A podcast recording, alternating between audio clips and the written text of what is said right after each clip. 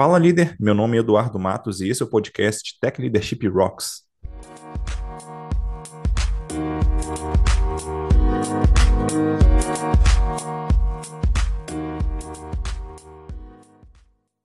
Antes de começar, eu queria deixar dois recados aqui. O primeiro deles é que agora o Tech Leadership Rocks tem um irmão, o podcast Além de Sênior. Nele, o Otávio Santana e eu trazemos convidados para conversar sobre tudo que um dev acima do nível sênior precisa saber sobre tecnologia. Para conhecer, você pode visitar techleadership.rocks barra Além de Sênior, tudo junto e sem acento. O segundo recado é que nós temos uma comunidade de líderes de tecnologia no Slack.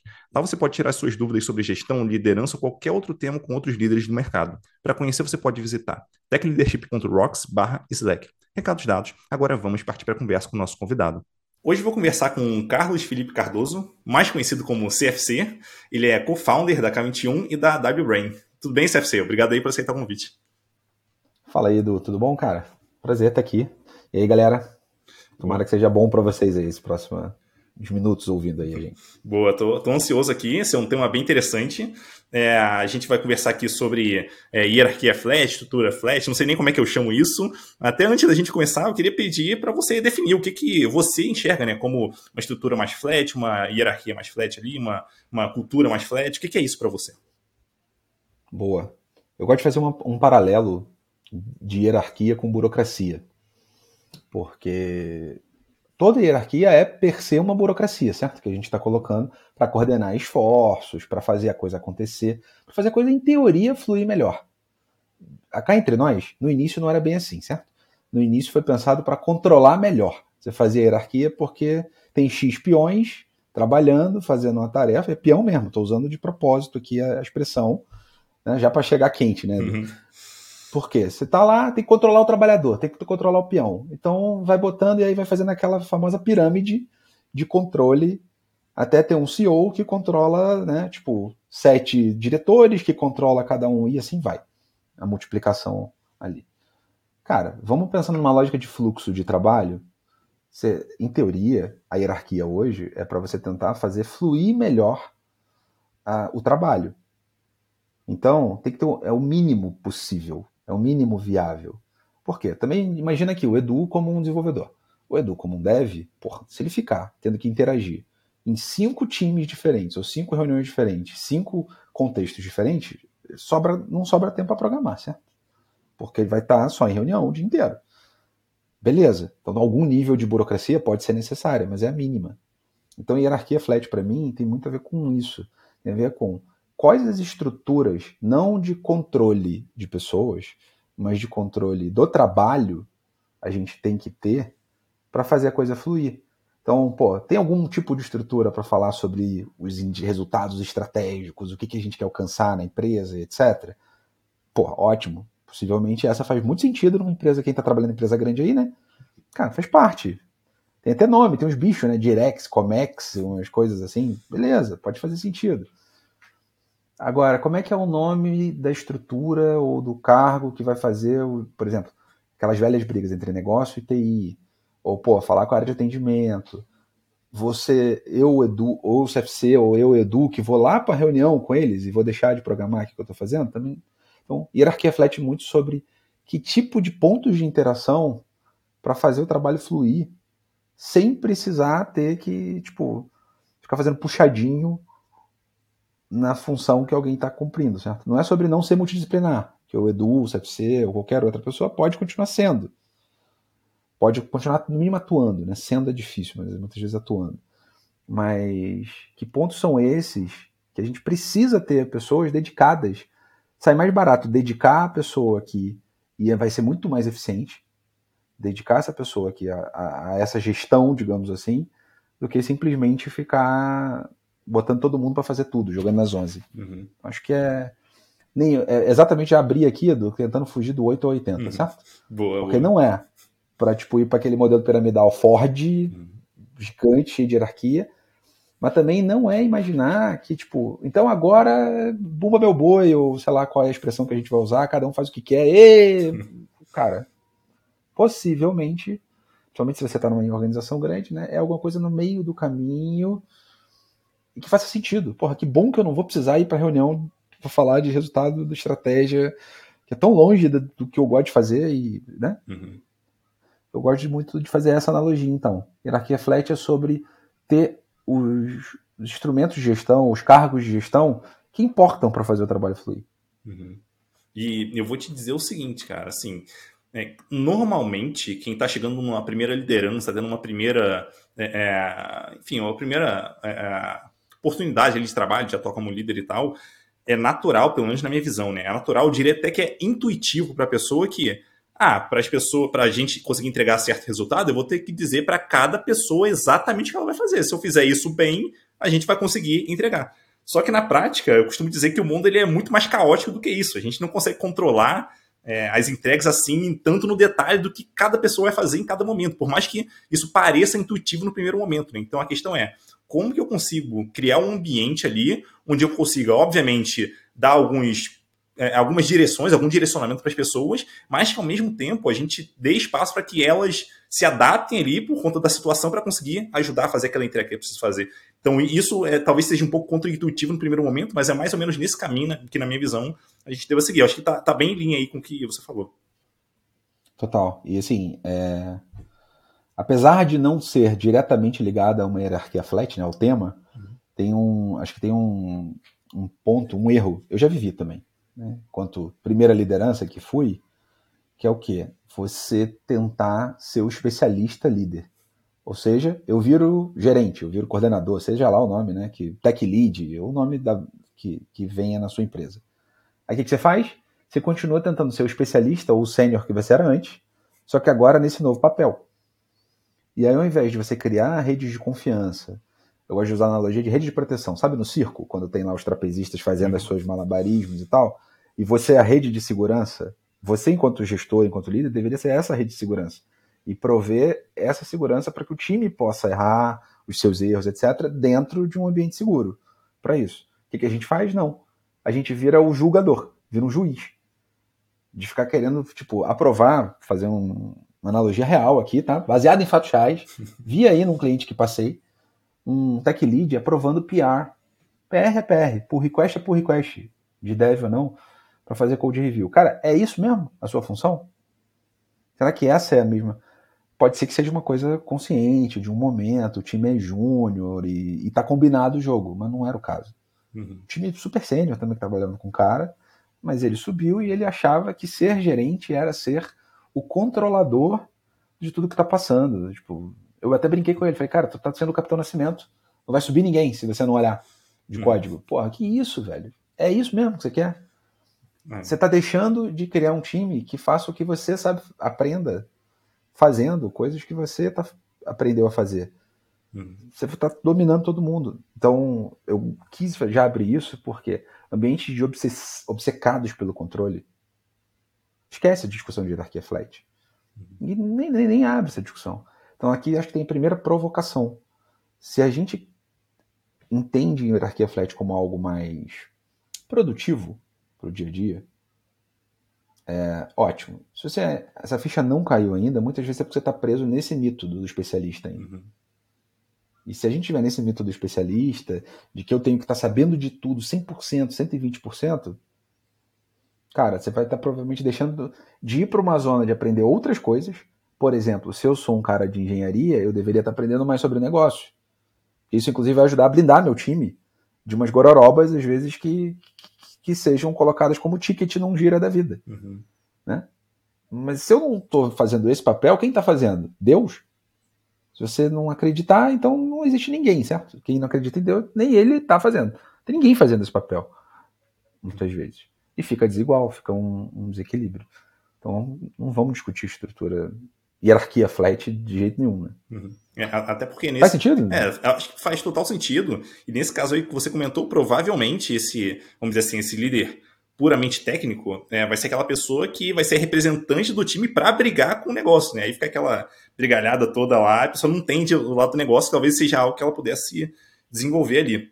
É, e, e eu até diria, cara, que provavelmente a pessoa que atua dessa forma, ou puramente é, é com uma liderança técnica na equipe, Provavelmente, isso eu conto por experiências que eu já vi no passado, provavelmente essa pessoa vai ser aquela heroína da equipe, onde todo problema que surge, ela que tem que pegar, ela que resolve tudo, e ela deixa de desenvolver a equipe que poderia estar se desenvolvendo, porque é ela que faz tudo na equipe. Então, assim, talvez seja um caminho natural aí, se essa pessoa não tomar cuidado para compartilhar mais ali tanto o conhecimento dela quanto a responsabilidade ali, que acontece na equipe e tal. Excelente ponto, Edu, porque todo herói, ou né, heroína, vai gerar uma hierarquia. E aí a hierarquia aqui não necessariamente hierarquia de cargo. Acho que aqui é legal também. Quando a gente fala de hierarquia, imediatamente na nossa cabeça bate muito a questão de hierarquia de cargo, né? Você já pensa em gerente, diretor e assim vai. Não, a hierarquia muitas vezes é de poder resolver as coisas. Esse é o primeiro grau de hierarquia que a gente precisa destruir. Porque lá muitos anos atrás, eu vivi muita gente, eu júniorzinho ainda, começando a carreira, eu convivi com muita gente em que esconder informação, esconder como fazer as coisas, era status. Por quê?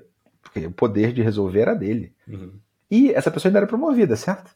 Uhum. Porra, você acabou de criar uma estrutura de poder, de hierarquia de poder. O que, que é uma hierarquia flat, então? Então, como combater isso? Cara, você está combatendo esse tipo de coisa. Um herói não necessariamente é o promovido. Um herói talvez seja alguém que tenha que ser olhado com um certo cuidado. Uhum. Cachorro latindo. Não, sem problema, sem problema.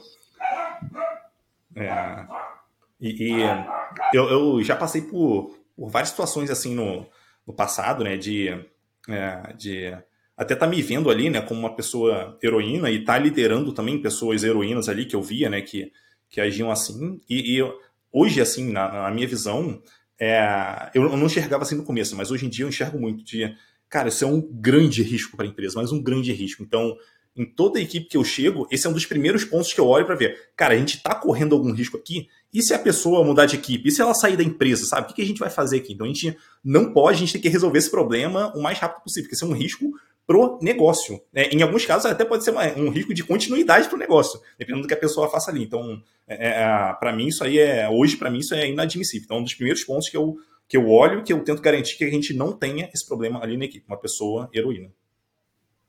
Perfeito.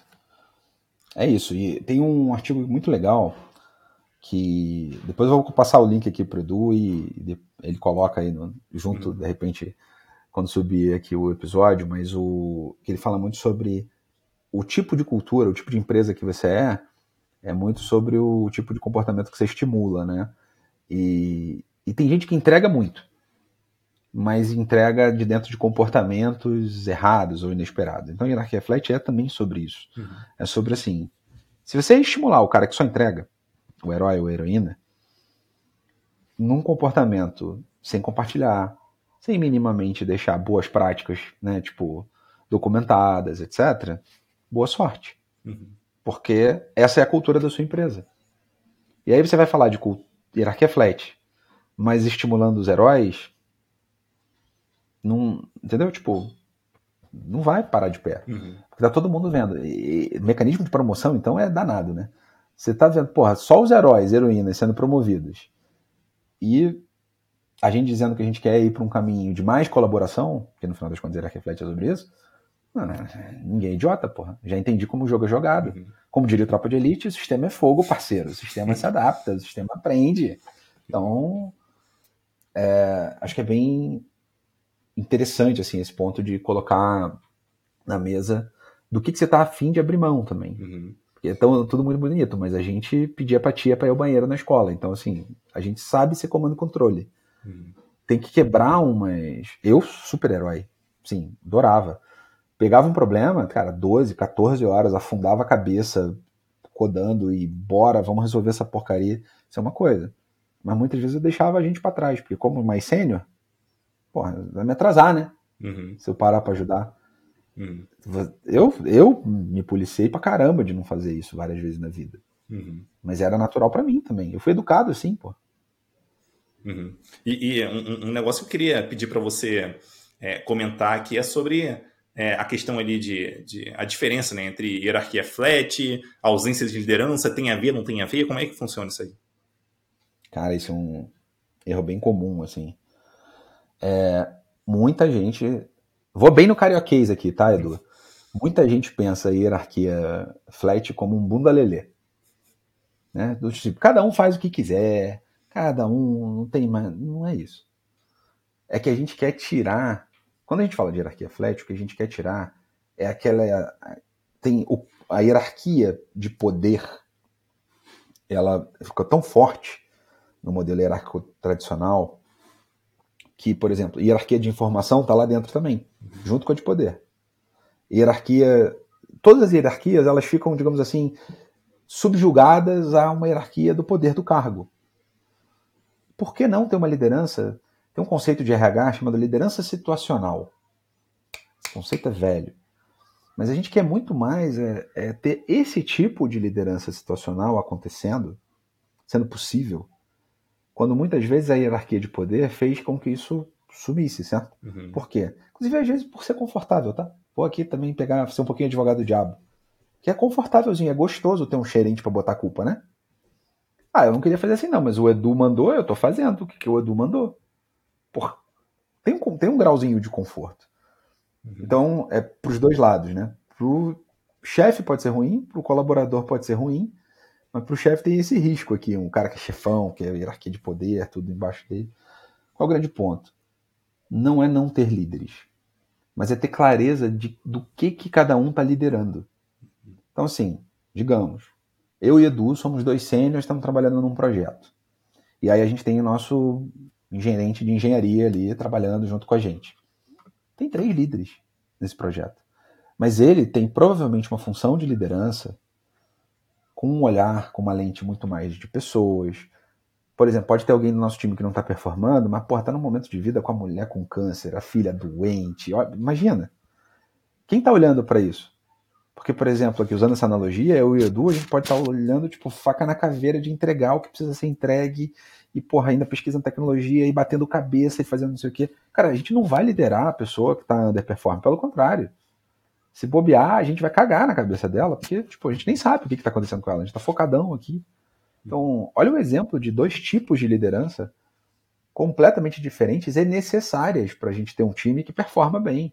Até porque tem um ser humano que está passando necessidade na família agora. Pô. Vou, dizer que isso não é importante. Uhum. Mas por acaso, eu posso não ter a skill, e o Edu aqui, a gente pode não ter a skill necessária para ter esse olhar humano, por exemplo ou para ter um olhar de desenvolvimento de pessoas, ou, né, é, também ainda fazendo esse olhar do gestor aqui, de quem disse que eu e Edu somos bons em negócio? De falar a linguagem de negócio. De repente a gente pode falar que o Bitbyte. E quem está fazendo essa interface para gente? Porque a gente pode falar numa linguagem que fica aquela guerra dos anjos ali, né? Tipo, um fala A, o outro fala B e a gente nunca se entende. Então uhum. acho que esse é o ponto, assim. Tem liderança sim, o que a gente tenta deixar é a liderança mais clara sobre que assuntos e não sobre tipo propriedade, sabe? Tipo, não, o Edu é minha propriedade, meu recurso. A frase que eu mais detestava na face da Terra era alguém me chamar de recurso, que eu me sentia impressora. Só, porra, quer colar a plaquinha de patrimônio nas minhas costas, não? É ridículo. Uhum. Então, assim, porque isso é para mim o, a coisa da hierarquia completa e total, né? O cara é dono da sua vida, uhum. você é um recurso dele. Uhum. Não. Agora, vamos deixar o nosso, por exemplo, gerente de engenharia fazer o que ele é bom, enquanto a gente, por exemplo, que é especialista, vai fazer aquilo que a gente é bom. Pô, isso faz todo sentido do mundo. Então, hierarquia flat não é sobre não ter liderança. Pelo contrário, é sobre a gente clarificar essas lideranças, inclusive para poder trocar, é, inclusive feedback, uhum. para poder cada um jogar na sua posição, na melhor posição, certo? Só fazendo analogia, eu nem sou tão fã de futebol assim, mas só para aproveitar que a Copa do Mundo foi um fiasco pra gente do Brasil aqui. E aí, tipo, é pegar o Neymar e botar na lateral esquerda, é pegar o zagueiro e botar de lateral, que a gente viu na Copa agora rolando, pode não ser a melhor estratégia, certo? pode não dar o melhor resultado. Então, é, mas, infelizmente, a gente acaba fazendo muito isso, né? Dentro do, das organizações. É. Fica também, aliás, o gestor super-herói. Só para fazer o link também. que a gente tinha falado. Também. Não vai funcionar. Com Ninguém é super-herói. E eu, eu, lembro de uma situação onde eu, na época, né, tem, tem bastante tempo isso, eu não era o líder da equipe, mas aí por conta de até de já naquela época eu já participava de muitos eventos de agilidade e tal, então já tive, tinha muito contato com muitas palestras da galera que fazia, vamos dizer assim, conteúdo mais próximo do, do, do, que era, vamos dizer assim, usado por Scrum Masters e tal, então já, já, tinha algum conhecimento sobre pessoas ali e tal, como é que a gente lida com, com pessoas no dia a dia, do trabalho e tal. Daí surgiu uma situação onde uma pessoa da equipe ela se comportou muito mal ali, falou um negócio bem, bem chato, não chegou a ser nível de assédio nem nada assim, mas algo muito, vamos dizer assim, desmotivacional para o restante da equipe. Sim. E na hora me bateu o estado, cara, eu tenho quase certeza que essa pessoa está passando por alguma coisa, só que a gente não sabe. Então eu vou chamar essa pessoa, essa pessoa para conversar e vou tentar entender, vou tentar entender o que está acontecendo com ela, sabe? E aí batata assim, conversei com ela, putz, não, tá acontecendo isso, tal, tô insatisfeito com tal coisa, não sei o que tá acontecendo. Eu, putz, não, beleza, então, pô, vamos conversar sobre isso, vamos tentar te ajudar. Só para deixar claro aqui, aquele comportamento não foi legal, mas quero tentar primeiro te ajudar a resolver isso aqui dentro do possível, para, enfim, tentar te ajudar a sair melhor. Você não deveria fazer isso, mas, sabe, vamos tentar contornar isso aqui de alguma forma. Então, na época, eu já tive esse tipo de atitude. Já teve outra equipe, inclusive, que eu trabalhei, onde é, era muito engraçado, assim, muito curioso, que né, tinha uma parte do sistema que tinha, na época a gente tinha um desenvolvedor júnior, que ele já, assim, estava bastante tempo trabalhando naquele, naquela parte do sistema. Ele conhecia, assim, profundamente como funcionava. Então, sempre que entrava alguém na equipe, mesmo alguém sênior, assim, era ele que apresentava, passava todo o fluxo, não funciona assim, assim, assado. A pessoa, não, mas não pode fazer assim, tipo, não, mas aí se fizer isso, tem esse problema aqui. Então, cara, ele dominava aquilo de um jeito que, naquela situação, mesmo aquele desenvolvedor júnior, ele era o líder daquele contexto, sabe? Ele conseguia explicar muito bem e, e, e, ajudar bastante gente a desenvolver naquele caso. Então, quer dizer, acho que vem bastante desse caso que você comentou, né? De liderança situacional, entender onde cada um pode contribuir em cada momento. E tem, tem um negócio que eu, que eu gosto muito de fazer como líder de equipe, que é justamente estimular esse tipo de atitude dentro da equipe. Então, sempre quando a gente tem alguma, talvez alguma entrega ali para fazer, algo maior que sai um pouco da entrega de produto, vamos dizer assim, talvez alguma melhoria, alguma, uhum. algo nesse sentido.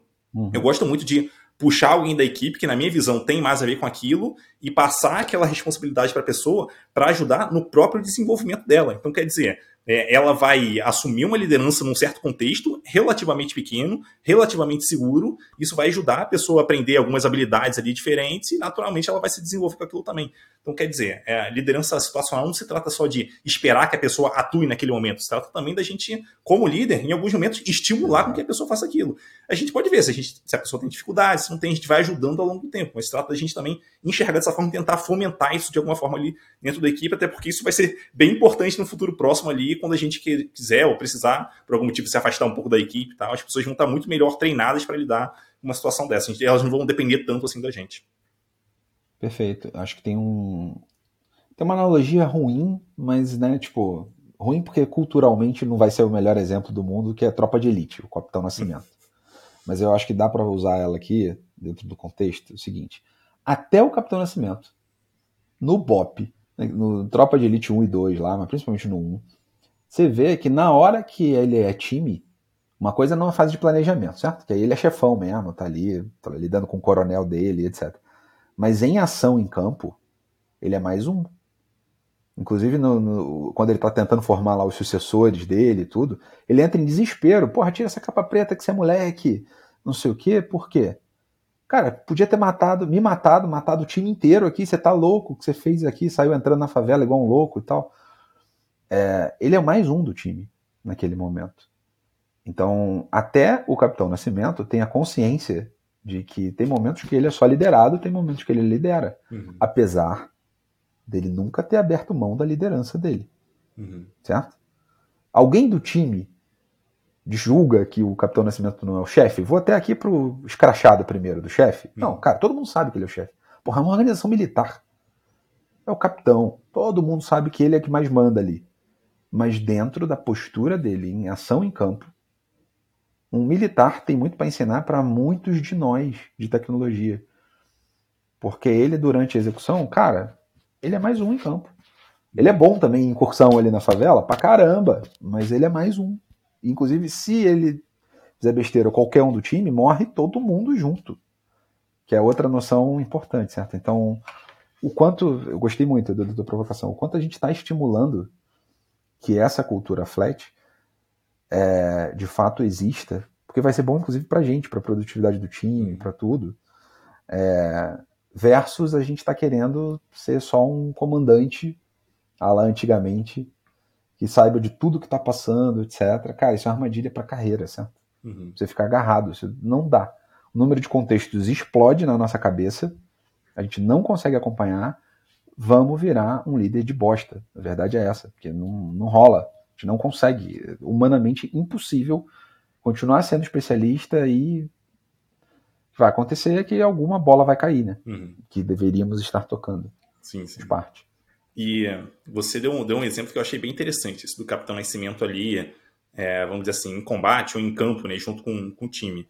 É, na minha visão, acho que dentro do possível, né, obviamente é, respeitando cada contexto, é, a liderança ela deveria estar minimamente próxima das pessoas para entender o que está acontecendo ali e, para, se necessário, ela conseguir atuar junto com a equipe. Então, teve até um. um tem, tem, até um negócio que eu, que eu gosto muito de fazer, eventualmente, que é de, putz, deixa eu ver como que o pessoal está escrevendo código. Então, abre lá o GitHub e, lê os pull requests e tal. Não no sentido de, pô, não, vou falar tudo que tá errado aqui, mas de entender, pô, será que o pessoal tá indo por um caminho que parece, tipo, relativamente certo, ou, cara, não, estão fugindo muito, assim. Porque se eu perceber que tá fugindo muito, cara, eu consigo atuar mais próximo, coisa que eu não consigo se eu tiver distante. Então, talvez isso seja até bem próximo daquele conceito de, do Lean, né, de, de Gemba Walking, de você é, é, andar num ambiente de trabalho, onde trabalho é feito e ver como que as pessoas estão fazendo para certificar de, não, parece ok aqui e tal, eu acho que não preciso dar nenhuma direção maior, ou então, tipo, não, estou percebendo um problema grande aqui, eu acho que eu preciso atuar, pra, preciso intervir de alguma forma para ajudar o pessoal a resolver isso aqui. Tem até um caso né, que aconteceu isso logo no, come no começo, né, quando eu atuei ali, é, primeiro como gestor, né, na minha primeira, primeira experiência como gestor de fato, onde percebi que, assim, eu, eu, é, eu percebi que o pessoal estava com muita dificuldade no teste, nos testes, no sentido de, de velocidade. Né? Então, é, rodar teste estava sendo muito lento ali. Eu, putz, tá estranho isso. Uhum. É, eu acho que rodar teste deveria ser muito mais rápido do que é. Daí eu dei uma sugestão pro pessoal fazer uma mudança e beleza, dali a duas semanas, três semanas, nada aconteceu. É, até algumas pessoas tentaram, mas não conseguiram. Cara, não, tem uma coisa errada, cara. Isso não deveria ser tão difícil assim.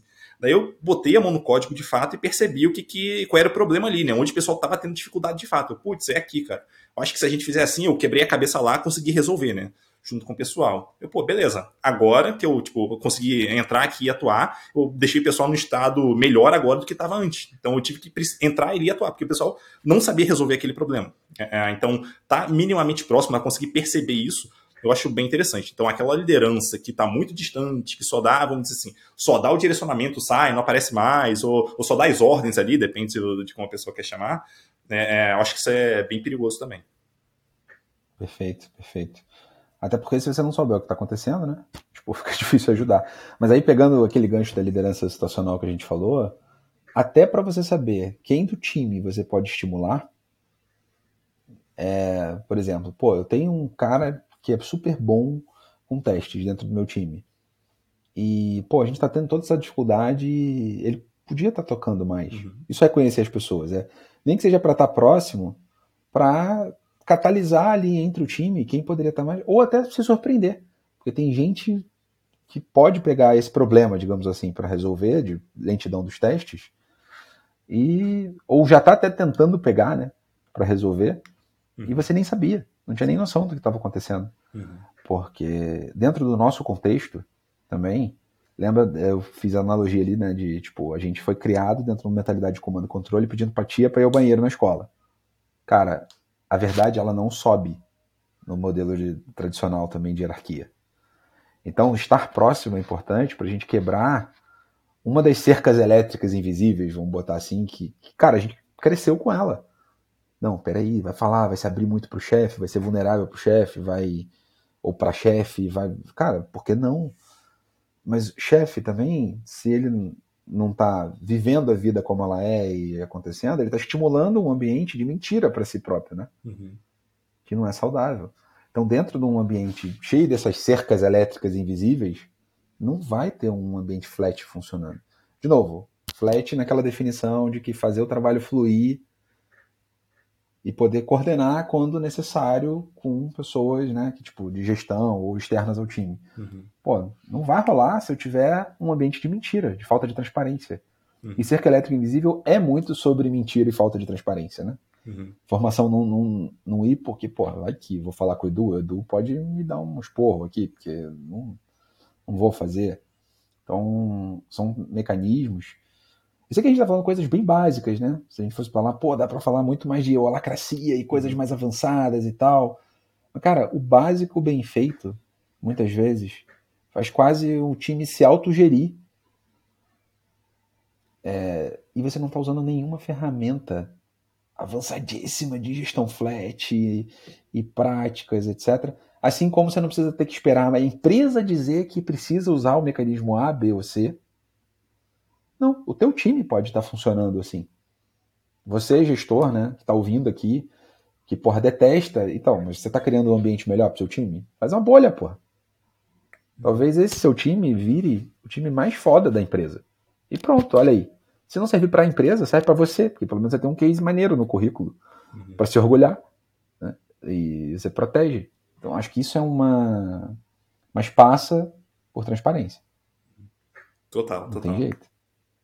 E, assim, eu, eu, vou dizer que é, as pessoas gostam muito de, de maneira geral, o ser humano, na verdade, gosta muito de daquela ideia de, de, de, pílula mágica, sabe? Não, se eu aprender isso aqui, isso aqui vai fazer toda a diferença, sabe? Aquela, aquele, talvez aquele hype que é, é, ficou famoso há, há, pouco tempo e tal. É, mas, cara, na prática, assim, é começar pelo básico mesmo, pelo menos foi, foi isso que eu que consegui enxergar ali com, com a experiência, né, cara? É o básico, e depois se você quiser fazer o avançado, pô, beleza, mas o básico tem que estar tá funcionando bem. O básico, cara, o básico. E se você fizer só o básico, você vai estar tá tão à frente da maioria dos times e das empresas, assim, de maneira geral, que, cara, é, é isso, é fazer o básico. Começa pelo básico, faz o simples, por, provavelmente você vai ter excelentes resultados com isso. E a, a, até puxando. Vou falar, vou falar. Não, não, perfeito. Uhum. Só. E da, daí você puxou o tema ali, né, de, de é, questão das cercas elétricas invisíveis e tal. É, eu queria entender assim, a, a tua visão, assim, eu, eu, atuando como líder hoje, vamos pensar que eu sou um líder de equipe ali. É, eu até quero é, criar assim, mais espaço pessoal da equipe, mas eu percebo que o pessoal tá, tá receoso ali de fazer algumas coisas e tal. Como que eu consigo pegar esse pessoal que talvez esteja mais receoso, que veio de talvez alguma empresa ali que, putz, a empresa era algo tipo mais, mais uma hierarquia mais formal, vamos dizer assim. Como eu consigo pegar esse pessoal e ajudar esse pessoal a, a, a, pensar de uma forma diferente, a perceber que naquele ambiente elas têm segurança para, vamos dizer assim, ter certas atitudes ou para ter mais iniciativa? Ó, vamos lá, vou tentar pelo menos, vou começar com um exemplo. Digamos que você é gestor de três times, vamos botar assim, né? Só para você é uma pessoa gestora de três times e, porra, você já tem, obviamente, alguma dependência entre esses times, né? Só para um toca uma plataforma, uhum. AWS, enfim, chaves, e os outros estão desenvolvendo produtos para o cliente, digamos assim, frente de loja, vou botar assim, né? Uhum. Interação direta com o cliente. Pronto, já tem aí uma cenário de dependência. E você é gestor, gestora dos três. Tu está estimulando que esses times se resolvam? Ou tudo tem que passar por você? Às vezes é atitude simples, do tipo, você está pedindo o backlog de cada um e você nunca instituiu uma reunião com os três. Uhum. De novo, não precisa ser todo mundo, mas você ter no mínimo representantes dos três para a gente conversar sobre como a gente se coordena da melhor forma. Reunião essa que você inclusive não precisava participar. Você vai a uma, a outra, ou vai para estar próximo, mas você não precisa ser o cara mais falante, certo? A reunião não é para você. É uma reunião deles trabalharem, para se coordenarem. Então, qual é o grande lance? Ao invés de ficar criando regra para tudo, ou mandando tudo, será que a gente está criando restrições para fazer que o sistema se auto-organize? para fazer que a coisa flua, mesmo que você tenha uma dor de barriga e não possa estar tá dando atenção para o time hoje? Acho que essa é uma, uma primeira sacada bem importante. Se dentro do meu contexto, aqui usando esse exemplo dos três times, eu não estiver criando um mecanismo que sobreviva sem mim, sem o meu controle, eu provavelmente estou permitindo que cercas elétricas invisíveis sejam instaladas. Uhum. Porque vão ter lideranças naturais em cada um desses três times, eles acham que tem que reportar para mim. Já, já ficou mais lento, certo? Entregar alguma coisa já fica mais lento, porque se vai depender da agenda minha para falar, para depois a gente marcar outra agenda para falar com outro e depois outra outra agenda, cara, já tem três reuniões aqui, no mínimo. Já ficamos mais lentos. Mas fora isso, por que, que precisava ter passado por mim? Acho que tem um grande medo aqui, e tem a ver com aquela coisa do herói que você falou, Edu, que acho que é bem legal. É, pô, mas eu tô montando um sistema, enquanto líder, para que eu seja meio inútil, né? Sim. Só que esse ser inútil, cara, é quase uma visão utópica. Porque se você é um bom líder, se você. Cara, tu vai trabalhar para subir a régua o tempo todo. Então, quando esse mecanismo de coordenação entre os três times já estiver bem resolvido, cara, tu tá puxando outro problema. Você não precisa ficar olhando para isso de babá. Você tá resolvendo outra coisa, e outra coisa, e outra coisa. Tipo, tu tá num ambiente de melhoria contínua que é esperado de um gestor, né? De uma gestora. Uhum. Então, mas só que trabalhar para ser inútil é muito difícil, psicologicamente, inclusive. Tipo, cara, mas os caras não, não, vão depender de mim. Pô, mas não, aí o meu chefe, o meu diretor, não vai me ver, não vai me. Cara, pelo contrário. Se você tem intencionalidade do que você estava melhorando, não tem melhor argumento de autopromoção, cara. Porque, inclusive, você não está se vendendo. Você está fazendo aquilo que realmente é necessário para a subida de régua ali do time ou dos times que você está lidando. Então, acho que desmontar essas cercas elétricas passa por criar mecanismos em que você vá se tornando inútil. E esses mecanismos têm muito a ver com você fazer coisas que deixe o time se auto-organizar, certo? Dentro de um limite. Deixa eu, acho que é legal também falar isso, assim. Tem uma ferramenta que a gente gosta muito de usar, que é a matriz de delegação. Que é, cara, delegação de 1 a 7. 1 é zero delegado, 7 é, cara, faz aí, a gente não precisa nem saber. Um 4 seria o vamos combinar junto aqui, o que que a gente tem que tomar a decisão em conjunto, né? O gestor com o time e ser um consenso. 4 é o meio do caminho aqui, né? Então, vamos usar ferramentas tipo essa para assuntos. Você bota uma matriz, literalmente, onde tem 1 a 7 nas colunas, tem assuntos. Por exemplo, deixa eu dar um exemplo bem idiota. Cara, pessoas do time tirar férias. Só para dar um exemplo de restrição, cara, tem uma restrição enquanto gerente aqui que eu diria, galera, a gente não pode deixar o sistema tal ou produto digital tal desguarnecido, beleza? Tem que ter alguém que consiga dar cobertura aqui e tal. Fora isso, gente, vocês tiram férias do jeito que vocês quiserem, pelo amor de Deus, certo? Eu não sou babá de vocês. Só por acaso me avisa, porque eu preciso lançar no RH. Mas assim, forma como vocês vão fazer para se organizar, porra, vocês são todos adultos. Eu fazia isso no serviço público, cara, quando eu fui funcionário público, Edu. E funcionava. Entendeu? E funcionava. Tipo, pelo amor de Deus, eu não preciso ficar sendo babá de adulto. Uhum. Pra quê? Então, assim, é um exemplo idiota. Mas deixa claro para todo mundo, que no caso aqui, né, só para tangibilizar, isso que eu falei é um D6. É uma delegação 6 aqui. Eu, tipo, não é 7, porque 7 eu não precisava nem saber, né? Uhum. Como eu tenho que falar com o RH, tem que ser 6. Porque eu. Cara, vocês decidem, mas eu preciso só saber para poder informar o RH quando vocês vão estar de férias. Será que a gente tem esse tipo de olhar de como criar restrição? Inclusive para manter a mentalidade programador, né? Mentalidade, eu brinco que mentalidade programador é um bicho preguiçoso, senão a gente não automatizava a coisa. Para mim é um pouco isso, assim. Como é que eu crio essas restrições para que eu não precise ficar tendo que olhar o tempo todo? As pessoas são inteligentes, porra criar um sistema que se autorregule. É fácil? Não. Mas é que é um processo interativo incremental. Se você fizer uma dessa semana, férias é um assunto, então ótimo. Menos uma coisa que você vai ficar olhando na vírgula. Uhum. Qual é a próxima? Coordenação entre times. Porra, peraí que eu preciso montar um mecanismo que essa porcaria não precisa ficar rodando comigo o tempo todo. Acho que esse é o. Desmontar cerca elétrica invisível é sobre desmontar algo que estava na zona de sombra. Uhum. E aí, pegando o que você falou, Edu, as pessoas também têm que conseguir sugerir coisas. Então tem que ser duas vias. Assim como eu, se eu pegar alguma coisa, tenho que ter espaço para sugerir, o contrário também tem que acontecer. E, e, muitas vezes nas empresas, devs não tem, por exemplo, espaço de voz para dizer: olha, isso aqui não está legal. Ou segurança psicológica para dizer: olha, isso aqui não está legal. Uhum. Então, como você cria isso? Talvez seja a primeira coisa que você precisa criar. As pessoas não falam, mas fala com o RH na hora que vão embora da empresa, por exemplo. Então pega pelo menos esse, né? Começa de algum lugar, pega pelo menos o que está dito lá no RH e, e, e, começa a se alimentar e traz para a galera com, com clareza. Isso ajuda a, no mínimo, tornar as cercas elétricas que eram invisíveis visíveis. O que é visível dá para trabalhar, né? O que é invisível fica no éter. Hum. Acho que é isso, assim. Total. Faz sentido? Eu acho que faz sentido, sim. Isso até me fez lembrar de uma situação que eu passei meu cube que eu liderei, onde qual era o problema que estava acontecendo. Então, é, nessa época a gente tinha costum, assim, costumava ter problemas em, em, produção com alguma frequência. Daí era relativamente comum as pessoas ficarem depois do horário né, ali no, no dia para poderem resolver esse problema.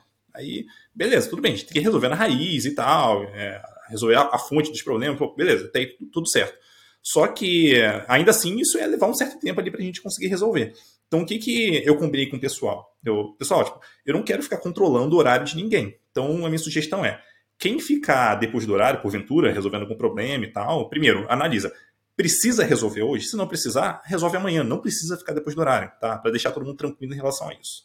É, segundo, quem porventura passar do horário, no dia seguinte, pode pegar esse tempo que fez a mais e fazer a menos no dia seguinte, para tentar compensar ali, descansar, é, é, é, chegar mais tarde no dia seguinte, sei lá, o que fizer mais sentido para a pessoa. No máximo, tentar fazer, pegar esse tempo e usar na própria semana ali como tempo livre, vamos dizer assim, sair mais cedo na sexta, sei lá, o que fizesse mais sentido para a pessoa. Tem tudo certo. O problema, assim, eu, de, eu meio que é, deleguei em algum nível esse pessoal, quase que totalmente ali. É, vamos ver como é que vai acontecer daqui para frente. Aí, beleza. Eu comecei a perceber que era meio que raro as pessoas tirarem esse tempo que elas tinham ali, é no, entre aspas, no banco de horas dela. É, o que era mais comum era a pessoa trabalhava mais num dia e no dia seguinte continuava como se nada tivesse acontecido. Eu, Putz, o que está acontecendo aqui, cara? Daí a conclusão que eu cheguei foi que as pessoas não se sentiam confortáveis de tirar esse horário ali, elas se sentiam mal, pô, vou tirar, tipo, o pessoal vai ver e tal, papapá. Daí o que, que eu estimulei para a equipe fazer? Eu dei o próprio, vamos dizer assim, eu, eu deleguei esse, esse poder para a equipe para pessoal, tipo, se auto, entre aspas, se auto-vigiar, no sentido de, pessoal, é muito importante que a gente cuide uns dos outros aqui. A gente sabe que é ruim a pessoa trabalhar mais no dia e trabalhar a mesma coisa, tipo, no dia seguinte, sabe? Muito ruim isso. E todo mundo entende isso muito bem. Então, em vez de eu ter que ficar olhando isso, eu quero que vocês se preocupem com os próprios colegas. E se vocês perceberem que alguém está fazendo isso, cara, dá um toque na pessoa, pergunta para ela, pô, realmente você precisa fazer isso, cara? Será que hoje não é melhor você sair mais cedo, sabe? E, e sabe, delegar isso de algum, em algum grau para a própria equipe. Porque uma vez que isso funcionar, eu, como líder, já não preciso estar tão próximo para enxergar que isso está acontecendo, porque a própria equipe está se autorregulando ali e se autoprotegendo, vamos dizer assim, da culpa que a a pessoa da equipe sentiria, sabe? Então, acho que dele... É, é, esse é um exemplo interessante de, de como você delega alguma coisa e até empodera as pessoas para fazer um negócio que naturalmente elas não teriam poder para fazer, né? Que é tipo mandar a pessoa embora mais cedo para casa, por exemplo. Perfeito. É, é, legal esse exemplo porque se você pega o mundo agora remoto, antigamente no escritório, teu exemplo fala sobre um mundo físico, né? Queira ou não. Em que você sabia que a pessoa estava trabalhando X horas. E, e hoje? como é que faz? Você percebe como os mecanismos de confiança até eles estão dificultados.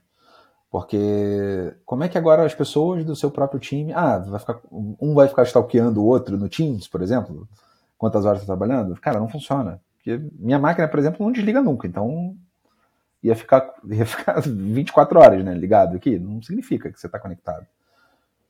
Como que você controla? Os mecanismos, eles no remoto, você ainda tem que ser um pouquinho mais disciplinado, certo? Uhum para conseguir criar esses mecanismos de autocontrole entre a galera.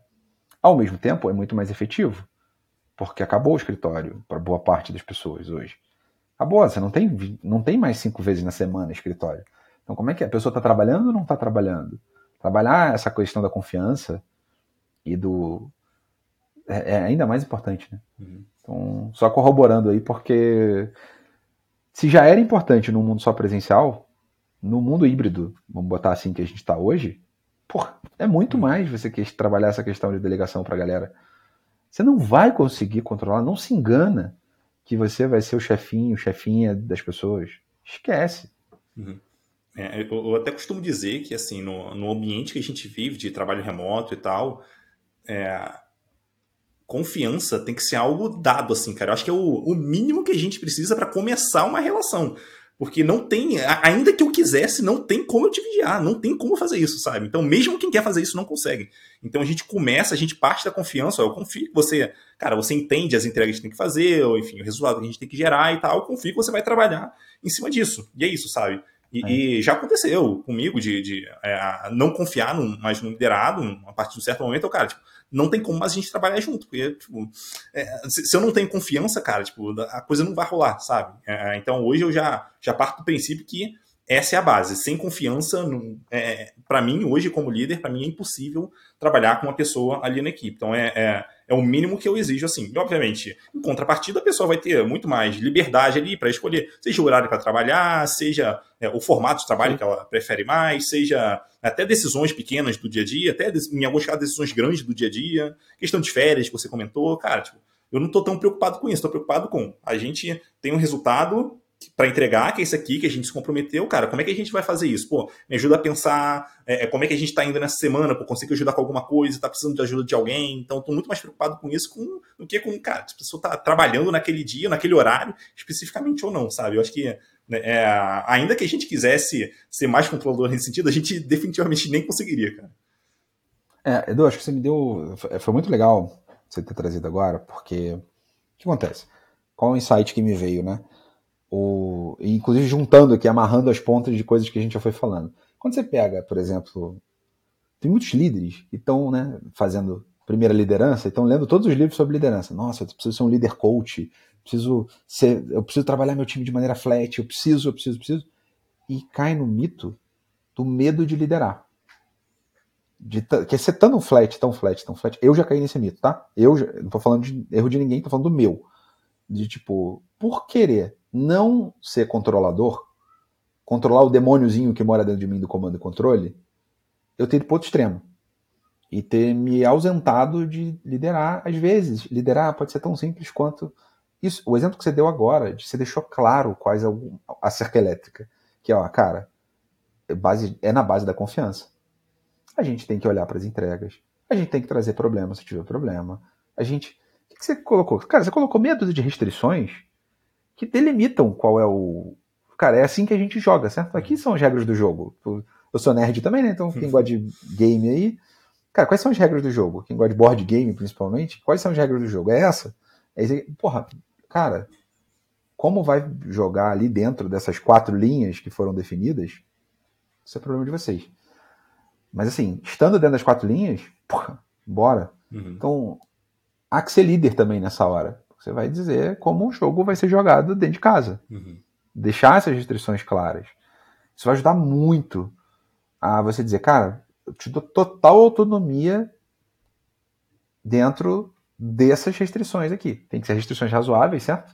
Uhum. São restrições macro, não são micro. Não, sua, seu código precisa ter isso. Não, cara, não é isso, não é sobre isso. É sobre uma restrição mais macro. Você deixando essas coisas livres, Inclusive para meio que dar uma cerceada na vontade do indivíduo não virar maior do que a vontade do coletivo. Uhum. No sentido de, né, aqui, cara, como você deixou? Ó, como, o que, que a gente precisa? Cara, a gente precisa manter uma entrega boa aqui para o nosso cliente, a gente tem que manter um índice de incidente de bugs aí abaixo de tanto, a gente tem que cuidar para não ficar pisando no pé dos times da nossa gerência vizinha aqui. Estou dando exemplos aqui. Uhum. Beleza. Isso está claro? Está claro? Para mim é tipo o exemplo das férias que a gente falou agora há pouco, né? Deixou isso claro? Bicho, vocês são todos adultos, somos todos adultos aqui, vamos, vamos conversar. Se erramos, beleza, premissa de boa intenção. Mas é para aqui que a gente está indo? Ótimo. Porque aí você deixou claro o caminho do coletivo. Uhum. Para que também não aconteça uma outra coisa, que muita gente tem o trauma, né? Que é, pô, mas aí é flat. Se eu não estiver controlando o cara, será que ele não vai fazer o que ele quer? Ele vai enganar. É, recentemente, agora com, com as questões de trabalho remoto, saíram muitas reportagens, não sei se vocês ouviram aí, galera, sobre devs pegando mais de um emprego, trabalhando em mais de um lugar, e porra, não tá no escritório, como é que eu vou controlar que o cara não tá trabalhando em mais de um lugar? Cara, simples. Você tem cadências em que a galera tá se encontrando? Fulano ou fulana do teu time nunca tá aparecendo?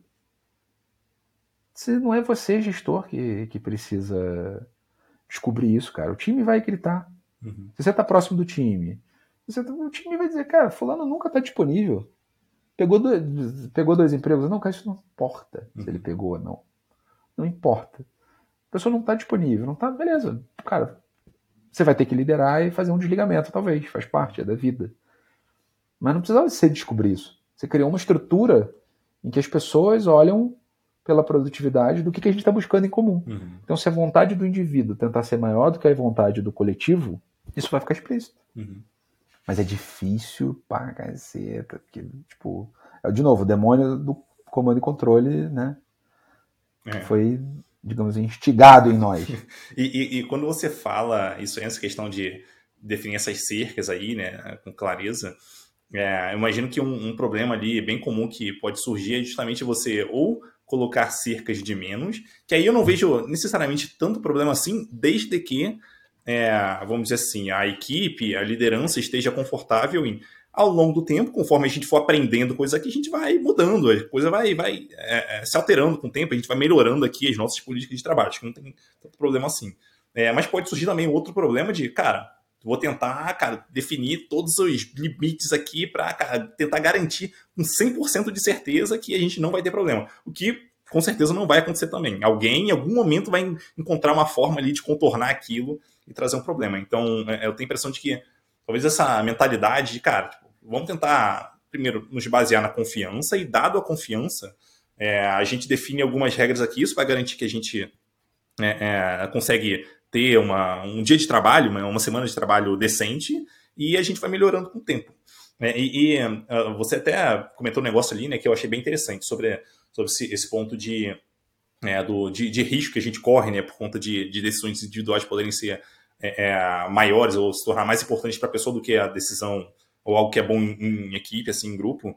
É porque eu consigo enxergar, por exemplo, um caso de. Eu já percebi isso, por exemplo, em um processo seletivo de pessoa que eu decidi não fazer uma proposta para a pessoa por conta disso, porque ela, é, ela falou, pô, não, tem problema se eu trabalhar de noite, de madrugada e tal. Cara, tipo, em princípio, não teria problema, mas é importante que você tenha um overlap relevante de trabalho com as pessoas durante o dia, porque é onde as pessoas se ajudam, tem dúvida ali e tal. Então a gente precisa desse trabalho, tipo, num bom pedaço do dia. Se você chegasse um pouco mais tarde, ou saísse um pouco mais ou saísse um pouco mais cedo, acho que em princípio não teria problemas. Agora, se não tem overlap nenhum, aí isso é um problema para a equipe. Né? Então, é, perceber esse tipo de coisa ali, né, para evitar que a pessoa, nesse caso, tomasse uma decisão de, ah, não, vou trabalhar só de madrugada agora, e prejudicar seu time por conta disso, então é o tipo de coisa que a gente tem que estar tá prestando bastante atenção ali para evitar problema dentro da equipe e tal. Sim, é uma restrição, digamos assim, jogo combinado, né? Uhum. Jogo combinado, famosa frase aí de, de, antigamente, o combinado não sai caro. Então é isso, é tipo, tá combinado com a galera. E, mas acho que o principal é como faz para que o time se apodere disso e governe isso. Uhum. E não seja a gente tendo que governar isso. Acho que é o, Acho que o principal quebra de paradigma, né, é como você faz um líder para criar mecanismos para que a galera governe e não que você seja o déspota, que você tenha que governar tudo, porque cara já virou gargalo, né? Já um abraço, foi pro saco já. Você não vai conseguir liderar desse jeito. Agora, uma situação aqui que é, vamos dizer assim, eu imagino que possa haver problemas ali é quando a equipe ela é empoderada até para tomar uma decisão. Vamos pensar numa decisão de arquitetura, alguma coisa nessa linha a equipe é, é empoderada para fazer isso, mas acaba que ela pode não sair do lugar ou discutir, discutir, discutir, não tomar uma decisão, é, sendo que ela poderia fazer isso. Né? Então, é, é, quando a gente dá, vamos dizer assim, empodera a equipe para fazer isso, a gente corre risco das pessoas rodarem círculos ali sem tomarem uma decisão que poderia ser importante. Então, como é que a gente conseguiria lidar numa situação dessa, onde talvez a equipe esteja com dificuldade de tomar decisão ali, e talvez se beneficie naquele momento de ter uma liderança, na, enfim, momentânea ali para tomar uma Boa. decisão mais rápida que seja, ou para tomar talvez até uma decisão é, que seja impopular para a equipe. Boa. Acho que tem duas coisas que você já falou antes aqui, a gente já conversou aqui, só para a gente resgatar e não perder. Primeiro, ser uma liderança próxima ajuda você a, de vez em quando, estar tá servindo de sensor uhum. para que esse tipo de situação está acontecendo, porque às vezes o time realmente não sabe que, tipo, exemplo bem bobo que eu vivi recentemente. Uma galera pediu uma ajuda para o time de segurança da informação da empresa. E, tipo, tá com a galera de segurança da informação. Tipo, abrir um ticket em outra área, né? Uhum. E tá com a galera. Cara, era um negócio super importante, super urgente. Que podia, inclusive, na API ter vazamento de dado e o cacete. Que agora, né? LGPD e uhum. tal, super relevante. E a galera abriu um ticket e tá de boa. E aí o, o gerente teve uma atitude bem legal. Ele chamou junto para ir lá e falou: gente, não tem monstro lá do outro lado, é todo mundo ser humano. Chega aí. Pô, não precisa me esperar. Vamos. Porque ele estava próximo, ele conseguiu perceber esse tipo de, de decisão. Digamos que não fosse isso, fosse a galera implementando sem levar em conta considerações de segurança da informação, porque achou que não precisava. Mesma coisa. Não deixa de ser um feedback. Hum. Mas ao invés de ser aquele feedback que é feedback, né? Aquele tipo, vou dar um esporro em alguém, não é isso. É tipo, é cara, conversa com os caras. Não tem dor. Olha aqui, aprend... geral aprendizado. Pô, os caras têm um conjunto de informações que a gente não tem. Ou vai direto neles, não abre só um ticket. Faz aqui um. Que aí seria um aprendizado sobre relacionamento, né? Não seria um aprendizado técnico, seria um aprendizado sobre relacionamento humano. Uhum. Vem aqui, cara, conversa com outro cara, você não conhece, mas chama no Teams aí, chama no, no Meets, pô. Uhum. Então, estar próximo como líder pode ser bem importante, né, para tirar isso. A gente já tinha falado um pouco sobre isso aqui. Mas tem outras que é como você faz para o aprendizado não ser sempre do zero. Então, ter materializações de, gente, toda vez que o problema tal acontecer. Então, tem muito time que roda reunião de retrospectiva. Uhum. Cara, será que uma reunião de retrospectiva com o time não devia estar tá rolando um. Que coisas a gente travam a gente no dia a dia e a gente deveria estar tá podendo discutir? Ou... Ah, a gente demora muito para provar alguma coisa na galera de segurança da informação. Ótimo. Vamos discutir sobre isso um dia. Mas vamos discutir isso aí com plano de ação, né? Então, por exemplo, toda vez, cara, vou pegar aqui duas pessoas do time, vão comigo, o CFC, a gente vai começar a interagir mais com eles. Para a gente já construir outras pessoas com ponto de confiança que além, além de mim, para não ser gargalo. Eu crio, é o lance de criar outros líderes sobre o assunto, né? Uhum. Por que, que a liderança tem que ficar só em mim? E catalisando isso. Ah, mas você porra dá trabalho. É, bem-vindo. O nome disso é por isso que é é, é, ser o gestor de fato de alguns assuntos e deixar a liderança de outros com outras pessoas. Dá, uhum. dá trabalho. Mas pelo menos você está empoderando outras pessoas também a fazer aquilo. E não só aumentando o seu IP pessoal de coisas, né? Seu work in progress pessoal aqui. Uhum. O backlog, melhor dizendo, para de coisas para fazer. Sim, sim. E, e, eu vou te dizer um, um, negócio que eu hoje eu gosto muito de fazer, é, inclusive com desenvolvedores mais júniores, assim. Então, com a galera que acabou de entrar na área, já fiz isso e, e gostei bastante do resultado, que é assim.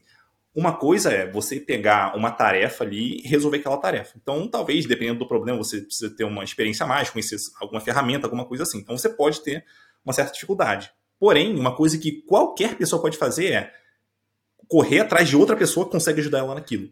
Então, mesmo para quem é muito júnior, eu estimulo que a pessoa vá, sei lá, em alguém de outra equipe, ou peça ajuda em alguém da equipe. Acho que a mentalidade é: tem alguém na empresa que consegue resolver isso. Não é possível. Deve ter alguém que consegue. Se tem essa pessoa, então eu posso correr atrás dela, pedir ajuda para ela, ou correr atrás para, no caso do ticket, pô, o objetivo aqui é ter o ticket resolvido. Então, se eu tiver que conversar com alguém, ou pedir ajuda até da minha liderança para conversar com fulano, porque aqui na empresa funciona melhor assim, cara, mas alguma coisa eu tenho que fazer. Então, é, é trazer essa mentalidade e, e, dar essa possibilidade para todo mundo da equipe ali, para que essas pessoas não dependam é, da, da, liderança, para que a gente, a gente tenha, vamos dizer assim, relações mais flat ali na empresa, eu acho que é uma forma bem, bem interessante de trabalhar, é uma forma de, de encorajar as pessoas da equipe a, a, se comportarem de uma maneira talvez ali mais adequada e menos dependente da liderança também, né? Que né, eu acho que tem, tem tudo a ver com quando a gente fala de, de uma hierarquia mais flat e tal, de não depender tanto assim da liderança. Total, total. É, de novo, trabalhar para que um dia você possa ser inútil. Só que como a nossa régua tende a ser alta, inútil talvez eu nunca seja, certo? Porque eu estou sempre puxando para o próximo nível.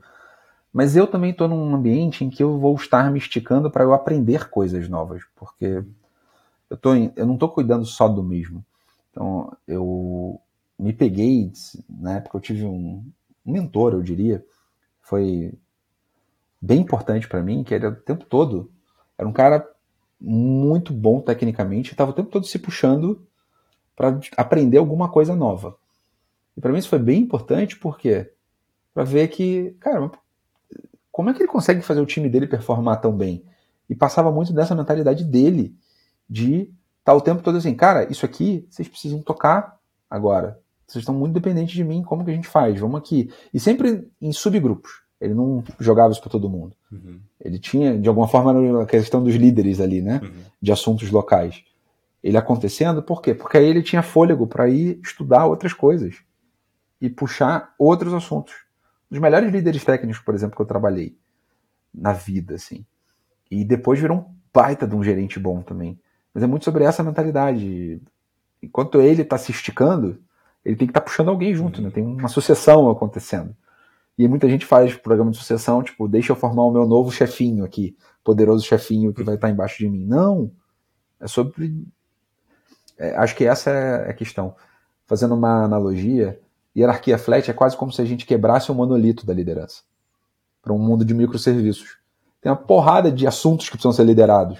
Não adianta botar todos no monolito, porque você não vai ser um bom líder monolito. Uhum. Não seja um líder monolito, talvez seja o, né, a analogia aqui para fazer. A gente precisa quebrar em serviços menores para que a coisa escale. Uhum.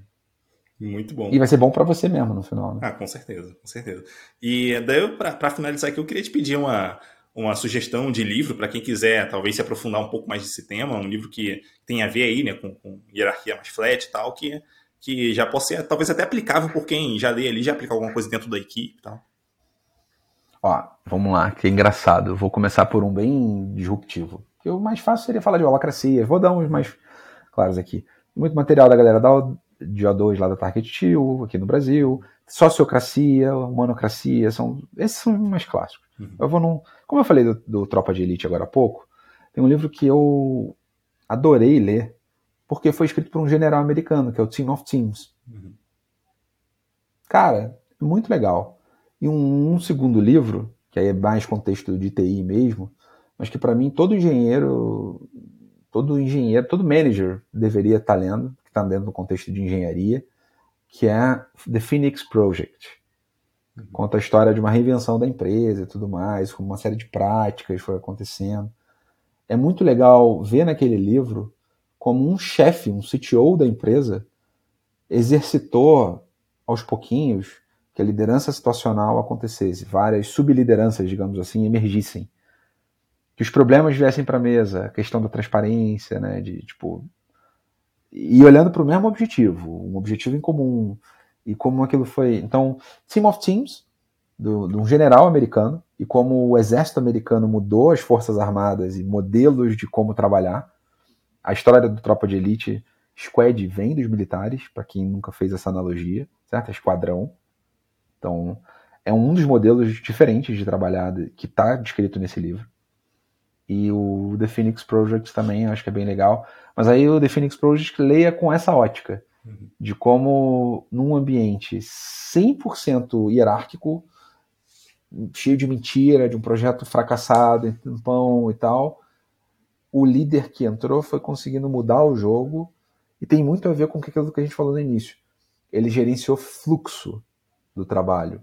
Gente, como as coisas estavam fluindo para fazer, acontecer, versus só gerenciar um monte de tarefa e comandar e controlar as tarefinhas que cada um estava fazendo ou não deixando de fazer.